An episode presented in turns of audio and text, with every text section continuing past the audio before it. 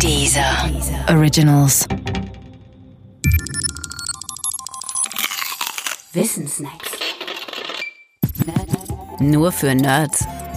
Lexikon des überflüssigen Wissens. Das Palmström-Argument.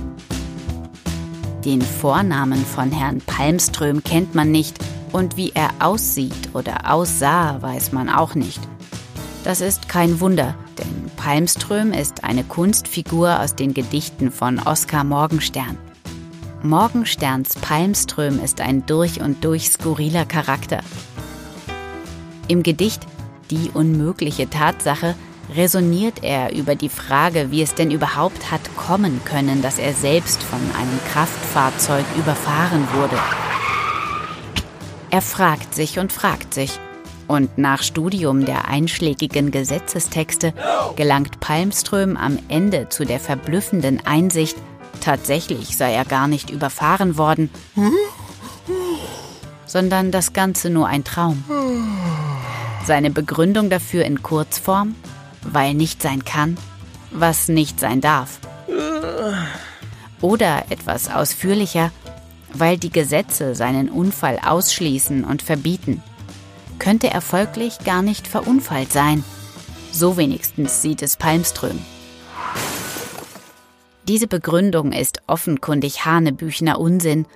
Vermutlich deswegen ist die letzte Zeile des Gedichts, weil nicht sein kann, was nicht sein darf, zu einem geflügelten Wort geworden.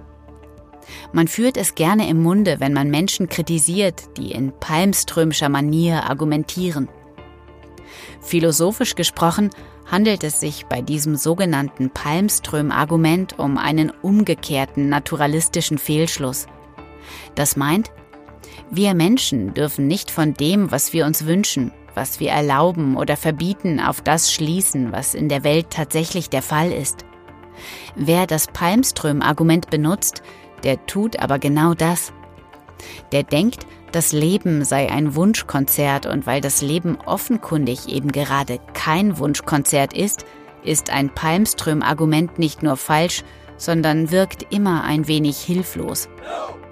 Womit wir bei der Frage sind, wer benutzt überhaupt ein Palmström-Argument, wenn es doch so offenkundig falsch ist?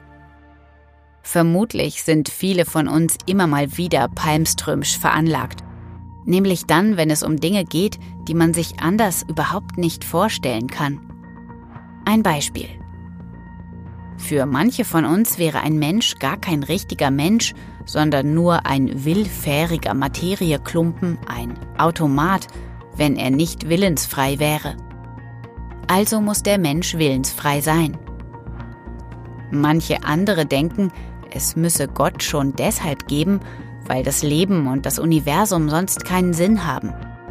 Eine Welt ohne Willensfreiheit oder ohne Gott ist für sie schlicht nicht vorstellbar. Und deshalb gibt es Gott. So argumentieren sie.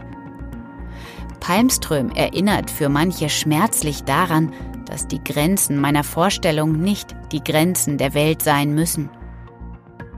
Und dafür müsste man den Palmström eigentlich mögen.